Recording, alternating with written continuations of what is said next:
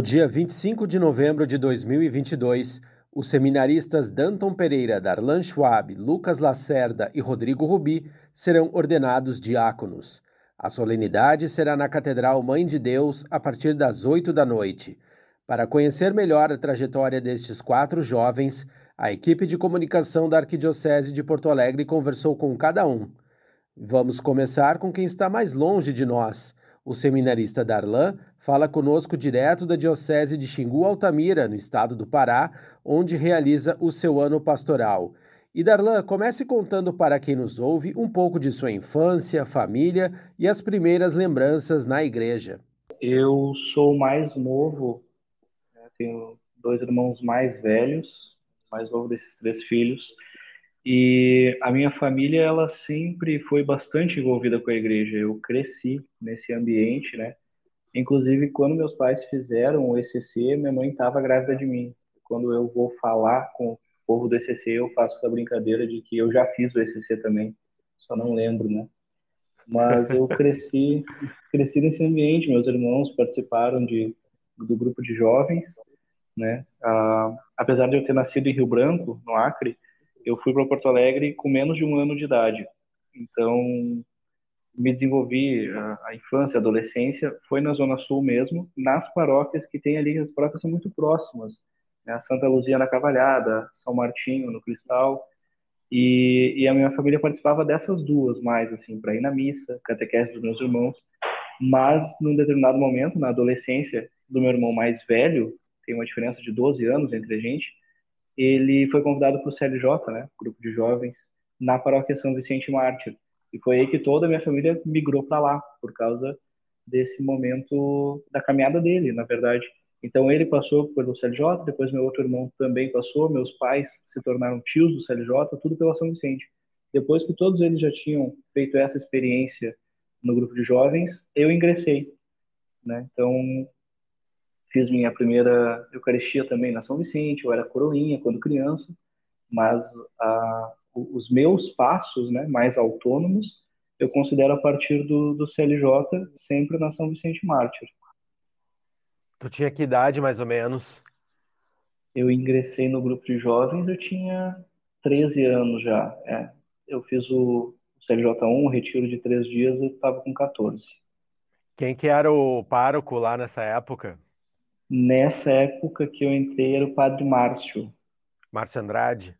Padre Márcio Andrade, exatamente. Que hoje está bem pertinho ali na paróquia Nossa Senhora das Graças, né? Voltou para a Zona Sul. Agora vamos voltar aqui para mais perto do território da Arquidiocese de Porto Alegre. Assim como o Darlan nos contou sobre sua participação no ECC ainda no ventre de sua mãe, o seminarista Lucas Lacerda também tem uma história parecida. E Lucas, fale um pouco sobre isso e também sobre os seus primeiros passos na Igreja Católica. Bom, eu nasci em Esteio, na região metropolitana de Porto Alegre, e nasci ali porque os meus avós moravam ali e a minha mãe teve uma gravidez já já mais velha, com 36 anos, e isso em, na década de 90 era uma idade avançada. Então lá tinha uma tia minha, que, uma tia avó que trabalhava no hospital, então por isso eu nasci lá. Mas eu cresci e passei a infância e adolescência em Cachoeirinha. Ali os meus pais residem até hoje. Ali também tem a minha paróquia de origem, que é a Santa Luzia. É, desde pequeno a gente foi formado numa numa cultura cristã. Os meus pais são muito religiosos. Isso vem de herança da família materna. Ah, eu lembro da infância, a gente lotava um banco da igreja ali da nossa paróquia Santa Luzia com, comigo e meus dois irmãos. Eu sou caçula de três irmãos.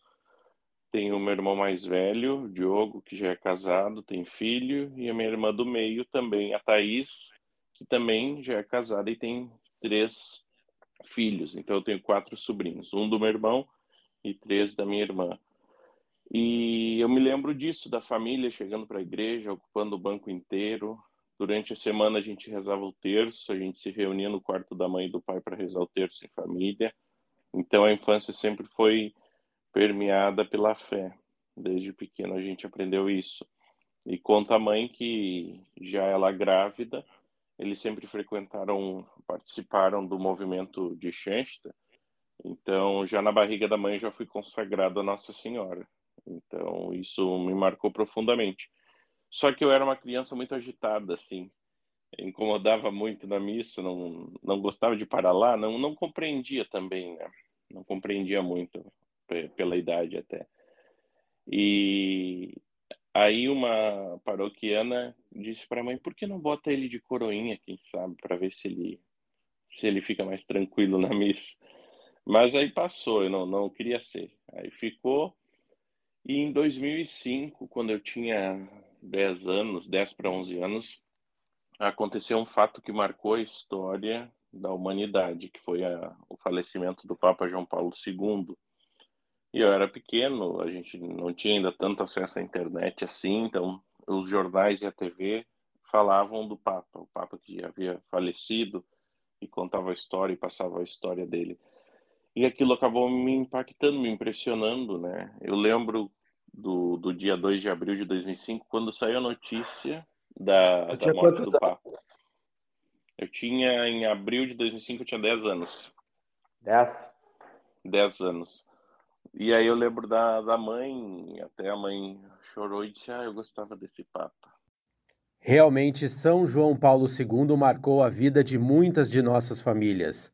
E agora, saindo de Cachoeirinha, vamos passar por Nova Santa Rita e pela nossa catedral. Queremos te ouvir, seminarista Danton Pereira. Partilhe conosco, partilhe com os nossos ouvintes o início da tua caminhada de fé. É, a minha família é, ela é católica, assim, né? De ir na missa todo final de semana, assim, né? Ah, hoje ela já é bem mais engajada, assim, né? Mas na época que eu era criança não era tanto, assim, né? E, uh, bom, o sempre foi católico, assim, de rezar em casa e tal, né? E, uh, mas só que eu, por si só, um despertar eclesial, não, vamos dizer assim, de eu participar na comunidade sem os meus pais, assim, não era impossível entender, né? Pelo menos na época, né? É, e eu me lembro assim que eu começo a, de certa forma, vincular um pouquinho, assim, né? Quando eu fui morar com os meus avós, né? Em Portão, na, lá na paróquia Nossa Senhora das Graças, né? Que foi bem na época que eu estava aprendendo a tocar violão e tal, né? E também uh, tava e na capelinha onde a gente participava lá não tinha ninguém para tocar na missa. As minhas tias cantavam, assim, o meu avô gostava muito de cantar, né? E aí, bom, eu, ajudo, eu comecei a ajudar de alguma forma ali, né, para tocar na missa, assim, né. Isso tu Mas, tinha quantos anos? Isso eu tinha ali meus, meus 10, 12 anos por ali, né. Foi bem também a época que eu fiz a primeira Eucaristia, né. Mas uh, mesmo assim, né, eu ia mais na parceria, né, mas não para ia mais por, só para tocar na missa do que para participar da Eucaristia como, como tal, assim, né. Mas aí, claro, né, é, tanto em Santa Rita como em Portão é, são municípios do interior, assim, a gente se costuma falar, né? Ah, é sempre bom estudar na cidade, que lá os colégios são mais fortes, né? Essas coisas que se diziam, assim, né? E aí eu tinha uma tia que ela morava em Porto Alegre na época, né? E ela me convidou para vir morar com ela, né? Bem que ela morava pertinho da catedral, né? E a minha mãe trabalhava junto com ela de vez em quando, assim, sabe? E aí eu acabei, uh, quando eu completei ali, pela parte dos meus 13 anos por ali, tava indo para a oitava série, eu vim morar com a minha tia em Porto Alegre. E aí, uh, e aí só que é diferente do interior, em Porto Alegre bem, tem bem mais missas, assim, né? Tem missas todo dia, algumas paróquias têm até duas missas, duas, três missas por dia, né? Diferente lá da nossa capelinha, que tinha duas missas por mês, assim, né? E aí, alguma vez ou outra, eu me lembro que a minha mãe a gente foi junto na catedral, né? E até que, claro, a catedral é uma paróquia, assim, como todo centro de Porto Alegre, assim, um pessoal mais, uh, com a idade mais avançada, né? E aí, logo quando eu cheguei, assim, eu vi que eu era o único rapaz, assim, o único jovem, né? Mas também, tava indo de arrasto na missa, né? como todas as outras vezes. E até que um dos seminaristas, né? E me convidou para ajudar na missa, né? Como acólito na época, né? Quem era o seminarista? Era era o seminarista Douglas Gonçalves, que depois ele acabou não, não permanecendo, né? Sim, sim. Mas uh, ainda mantemos amizade, né? E também ele, mas o, na época também o Padre Carlos, né? Que era o pároco da catedral, hoje é o formador do seminário, da, é, formador da filosofia, né? Isso tu era adolescente, e... né? Isso, tinha ali meus 14 anos, né? E também o Padre Jacques, né? Que também sucedeu o Padre Carlos, né? É... E eles motivavam muito, assim, para ajudar na missa e tal, né? E eu fiquei muito contente, assim, sabe? Por causa que, claro, a minha, a minha cabeça que eu tinha na época, né? Que na igreja tu só vai na missa, termina a besta, tu vai embora, né? Tu, é, tipo, no, as, tu chegar na missa e as pessoas saberem o teu nome, te conhecerem, é, se preocupar contigo, te perguntar dos estudos, como é que tá a família, essas coisas. Isso não era lugar para igreja, né? E aí agora eu tô na igreja, eu sou convidado para ser coroinha, eu ser acólito ali, e agora eu tenho uma função na igreja, né? É, assim, me senti útil, assim, né? É como se a igreja precisasse de mim, né? E eu fiquei muito contente com isso, sabe? Além do pároco como motivador da juventude de nossa família, também temos o papel dos nossos padrinhos de batismo. E um exemplo bonito sobre isso, quem vai nos contar é o seminarista Rodrigo Rubi, já dando um spoiler e aproveitando Rodrigo como os demais, conte sobre suas raízes na fé. É contigo. A história da minha família começa que uh, a minha avó, mãe do meu pai, veio da Alemanha e para o Brasil após a Segunda Guerra Mundial. E aqui teve quatro filhos, um deles é meu pai. E meu pai conheceu a minha mãe no Piauí por ser motorista é, de caminhão. Então eu tenho essa origem, né, uh, do, do meu pai por meio da avó de origem alemã e a mãe que veio do Piauí, mas depois já é, se instalou aqui no Rio Grande do Sul, em Canoas, né? Eu nasci aqui, daí aqui é, se formou nossa família. E uh, em questão de vocação, eu devo muito aos padrinhos de batismo, porque foram eles que encaminharam o meu batismo, o batismo do meu irmão. Eu tenho um irmão mais velho, aqui, né, três anos mais velho do que eu, e eles que encaminharam o batismo na paróquia São Cristóvão, é, aqui próximo da minha casa, minha paróquia de origem. E também as minhas primeiras vivências e experiências de igreja foram com eles. É, eu sempre uh, tive muito envolvido nas duas grandes comunidades assim do bairro, na escola, é, onde eu estudei no ensino fundamental, e na igreja, na paróquia. Então sempre me chamou muito atenção é, a vida comunitária, o poder fazer algo pelas pessoas, a doação, o convívio.